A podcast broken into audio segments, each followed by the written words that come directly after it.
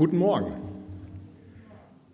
Wir begeben uns gleich gemeinsam in den Tempel in Jerusalem und werden Zuschauer einer Szene, die mich als Vater oder auch uns als Eltern wohl ziemlich nachhaltig geprägt hätte.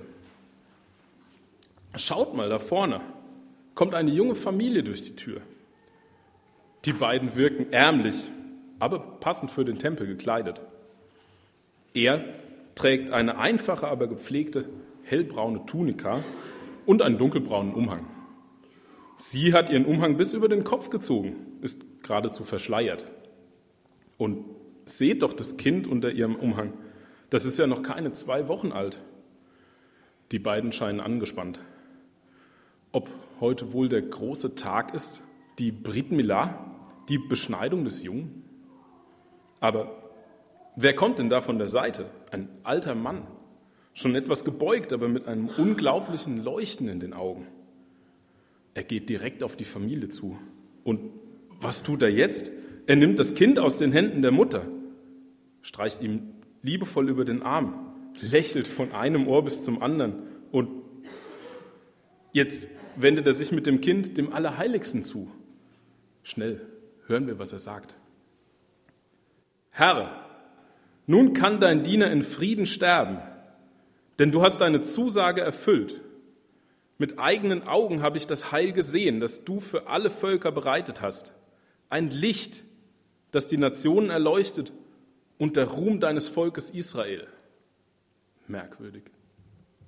Die Eltern lassen ihn gewähren, scheinen nur etwas verwundert. Jetzt wendet sich der alte Mann ihnen wieder zu, reicht der Mutter das Kind und legt den Eltern segend die Hände auf den Kopf. Dann deutet er auf das Kind und spricht zur Mutter. Psst. Er ist dazu bestimmt, dass viele in Israel an ihm zu Fall kommen und viele durch ihn aufgerichtet werden. Er wird ein Zeichen sein, dem widersprochen wird, so sehr, dass auch dir ein Schwert durch die Seele dringen wird.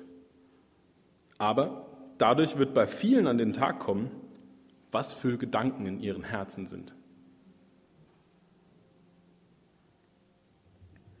Ihr könnt gern Lukas 2 aufschlagen. Da findet sich ab Vers 25, was wir gerade erlebt haben.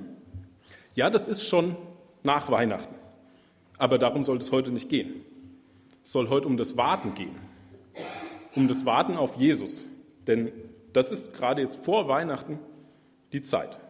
Wir machen uns ganz besonders bewusst, dass Jesus, der Sohn Gottes, als ganzer Mensch in die Welt gekommen ist, um den ewigen Fluch der Sünde, die auf uns allen lastet, zu brechen. Dass wir darauf warten, dass er erneut in diese Welt kommen wird, um seine Auserwählten, das sind auch wir, zusammenzubringen und dass wir gut oder weniger gut auf dieses Kommen vorbereitet sein können. Ich möchte heute mit euch von Simeon, dem alten Mann, der in Jesus diesen lang ersehnten Retter sieht, warten lernen. Von Maria und Josef werden wir lernen, uns Gottes Wirken unterzuordnen. Und von der Prophetie, die Simeon über Jesus ausspricht, wollen wir mehr darüber lernen, wer Jesus eigentlich ist, was in dieser Zeit passiert ist und was heute passiert. Ich stehe nicht gern in Warteschlangen.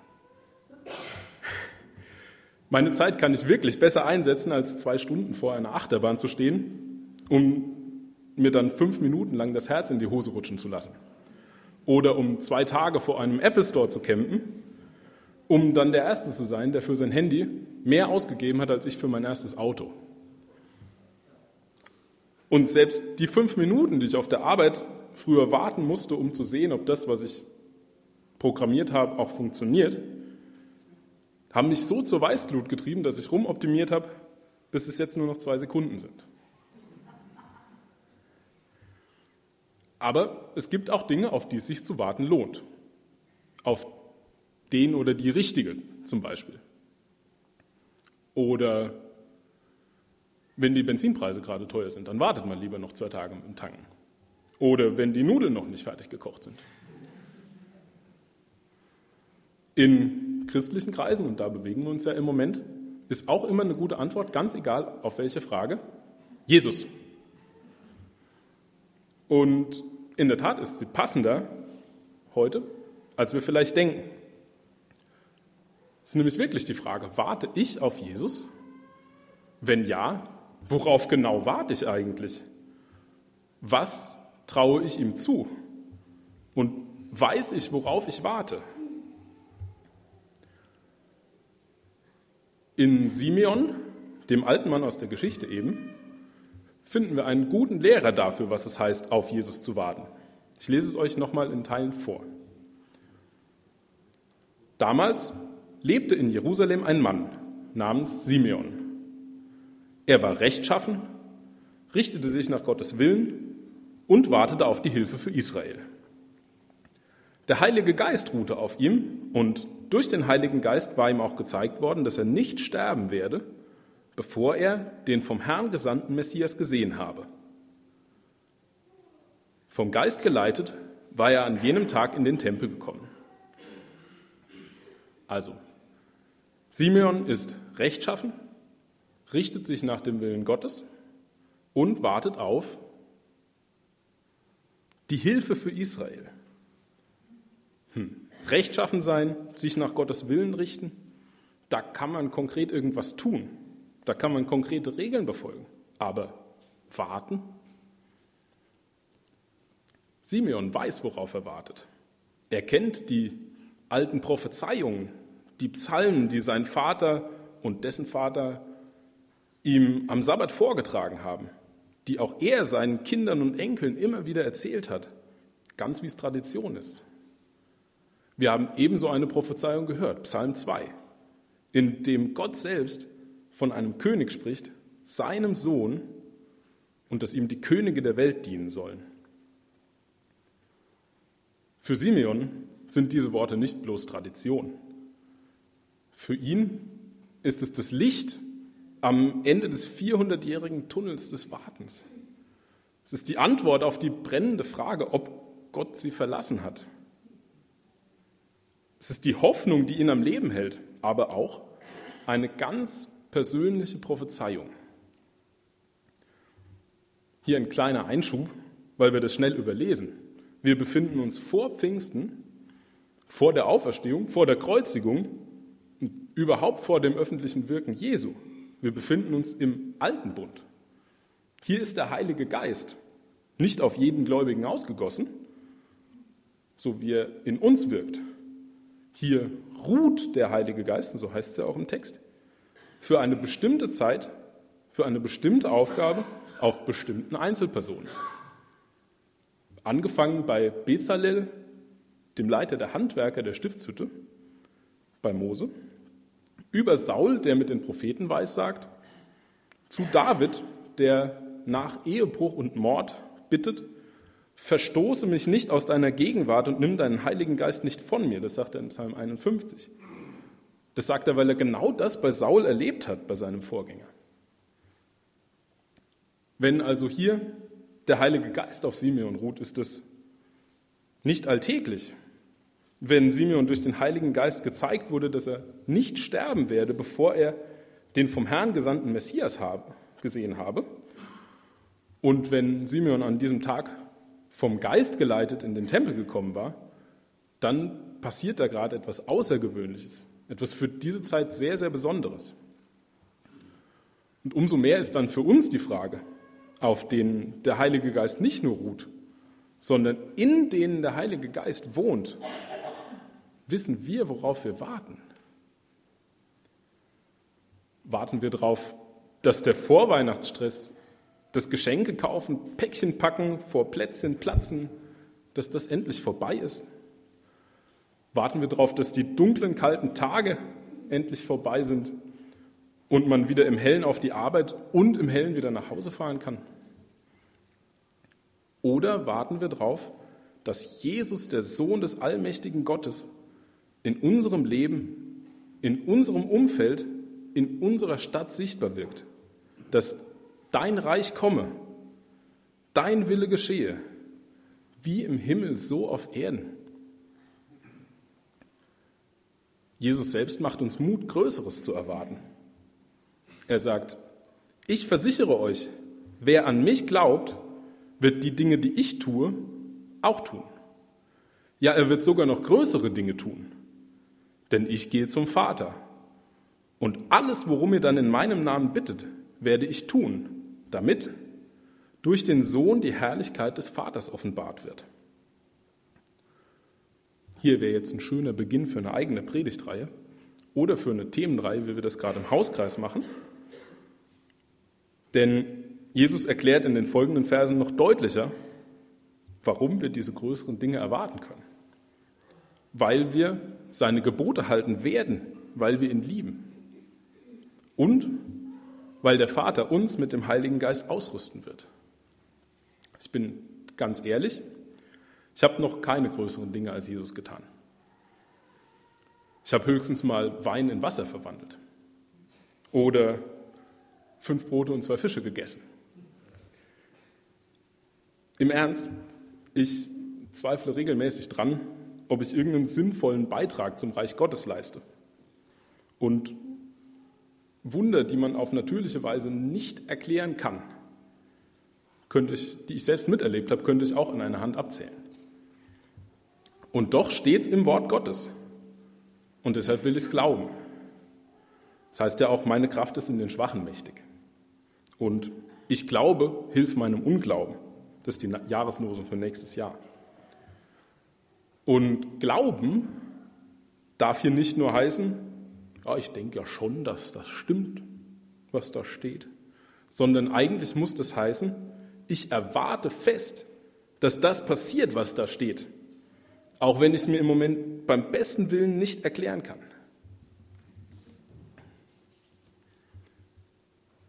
Ähnlich muss es auch Simeon ergangen sein. Er hatte die Zusage des Heiligen Geistes, dass er noch den Messias sehen wird. Die vergleichbare Zusage für uns heute wäre wohl, dass Jesus wiederkommt, bevor wir sterben. Das möchte ich gern glauben. Aber ich lebe meinen Alltag doch auch so, dass ich meinen Kindern nach meinem Tod noch was weitergeben kann, was ja völlig überflüssig wäre eigentlich. Wenn man das wirklich glaubt und alles darauf setzt. Umso mehr bewegt mich dann Simeons Dankgebet, als Josef und Maria mit Jesus in den Tempel kommen. Ich lese es euch vor. Als nun Jesu Eltern das Kind hereinbrachten, um mit dem zu tun, was nach dem Gesetz üblich war, nahm Simeon das Kind in seine Arme, pries Gott und sagte, Herr, nun kann dein Diener in Frieden sterben, denn du hast deine Zusage erfüllt. Mit eigenen Augen habe ich das Heil gesehen, das du für alle Völker bereitet hast, ein Licht, das die Nationen erleuchtet und der Ruhm deines Volkes Israel. Das Harren auf Rettung das Warten auf den Messias hat Simeon keine Ruhe gelassen. Erst jetzt, wo sich die Prophezeiung erfüllt hat, kann er in Frieden sterben. Er hat gesehen, dass Gott seine Zusage erfüllt. Und er ist sich schlagartig der weltgeschichtlichen Bedeutung dieser Erkenntnis bewusst. Es geht hier nicht nur um das Volk Israel, es geht um alle Völker. Jesus ist nicht nur das Heil des Volkes Israel, sondern das Heil aller Völker. Damit ist Jesus auch unser Heil, auch dein ganz persönlicher Retter. Auch du könntest ohne ihn nicht vor Gott kommen, müsstest ohne ihn in Ewigkeit ohne deinen Schöpfer leben. Aber auch wenn du der einzige Mensch auf der Welt wärst, Jesus wäre genauso sehr nur für dich, nur damit du nicht länger von Gott getrennt sein musst, auf die Erde gekommen. Jesus wäre genauso sehr am Kreuz gestorben und wäre genauso sehr von den Toten auferstanden und hätte nur für dich den Tod besiegt.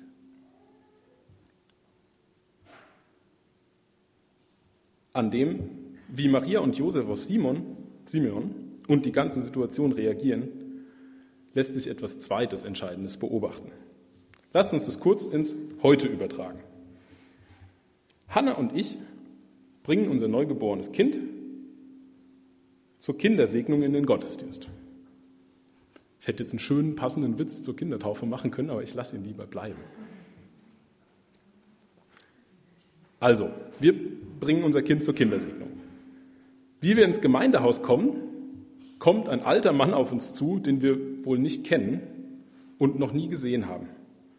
Der nimmt sich unseren Sohn, hält ihn zum Kreuz, dankt Gott mit Worten, die weit über alles hinausgehen, was wir von Gott über unseren Sohn gehört haben. Und später prophezeit er Hannah, dass wegen unserem Sohn ein Schwert durch ihre Seele dringen wird. Und wir sind erstaunt ich glaube, mein erster Gedanke wäre, hier geistliche Verantwortung zu ergreifen, dem Geschehen Einhalt zu gebieten. Da könnte ja jeder kommen, hier durch die Tür. Gerade in unserer heutigen Zeit, wenn auch nur der Hauch von Bedrohung des Wohls des Kindes aufkommt. Immerhin nimmt der alte Mann einen wenige Tage alten Säugling seinen Eltern weg. Dann überwiegt doch letztlich das Misstrauen und ein Better safe than sorry. Und dann weiß ich so Situationen von mir, meiner Familie und meinem ganzen Einflussbereich ab. Aus dem Verhalten von Maria und Josef will ich jetzt deswegen auch keine allgemeingültige Handlungsweisung ableiten. Dazu sind die Umstände doch sehr speziell. Und die jüdische Kultur ist anders als unsere westlich individualistische. Aber ich will zumindest einen Gedanken anregen.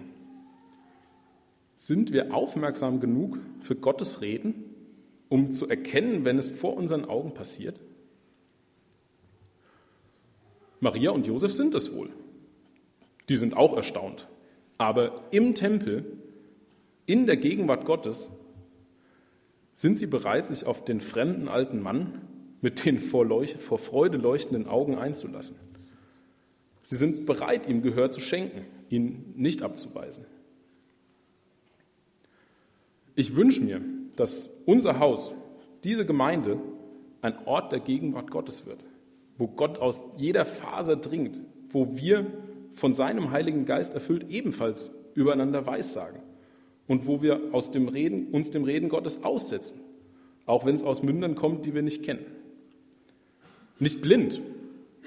Es heißt ja, prüft alles und das Gute behaltet, aber auch nicht weltlich verängstigt. Unser Gott ist größer als die Gefahren, die die Welt uns einredet. Unser Gott ist näher als die Sorgen, die wir uns selber machen. Und unser Gott ist liebevoller, als wir es je imstande wären. Er redet heute noch in Wegen, die wir kennen und in Wegen, die wir nicht kennen. Es ist ein lebenslanges Kennenlernen, ein sensibel werden für die Persönlichkeit Gottes, für sein Herz. Ich persönlich erlebe Gottes Reden oft durch die Bibel. Besonders wenn ich sie mit einer sehr konkreten Fragestellung aufschlage. Das zieht sich dann auch gerne über Wochen. Über das letzte Jahr hat mich oft die Frage nach meiner Berufung und meinem Platz in der Gemeinde umgetrieben. Im Gebet habe ich dann oft so etwas gesagt wie, Vater, bitte zeig mir, was dein Plan für mich in der Gemeinde ist. Dann hatte ich den Impuls, das Buch Josua zu lesen.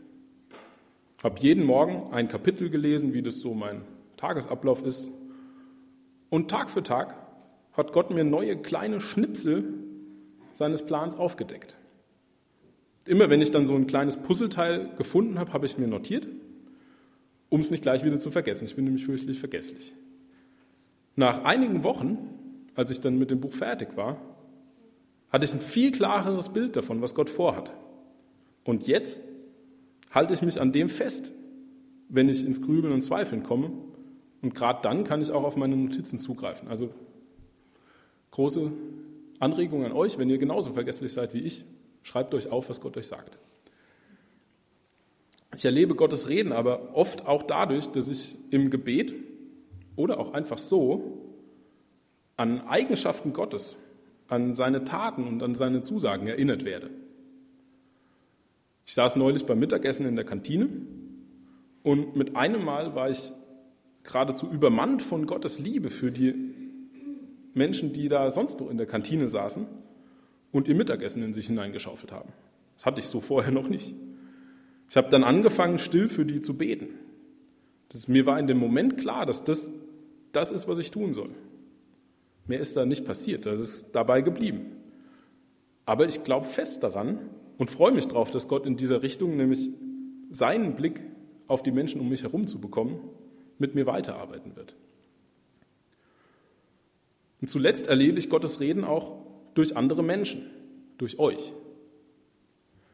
Und es ist mir ein Herzensanliegen, dass wir darin wachsen und uns darin üben, uns das weiterzugeben, was Gott uns sagt. Dabei will ich, wie Maria und Josef, vom Reden Gottes und nicht vom Schlimmstmöglichen ausgehen. Ich will aber auch, wie Paulus schreibt, alles prüfen und das Gute behalten. Und ich will auf den Heiligen Geist in mir und in euch vertrauen, der in uns betet und aber Vater ruft.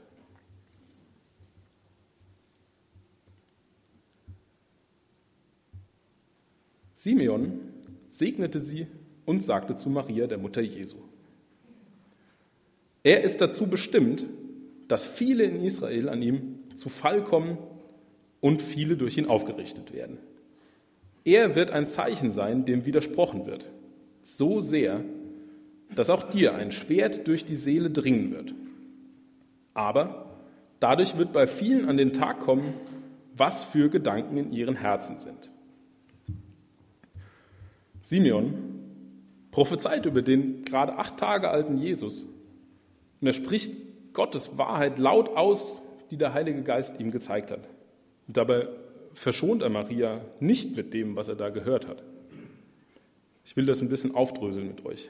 Nämlich, er ist dazu bestimmt, dass viele in Israel an ihm zu Fall kommen. Es werden die in Israel und darüber hinaus zu Fall kommen, die in ihrem Stolz aus eigener Kraft gerecht werden wollen.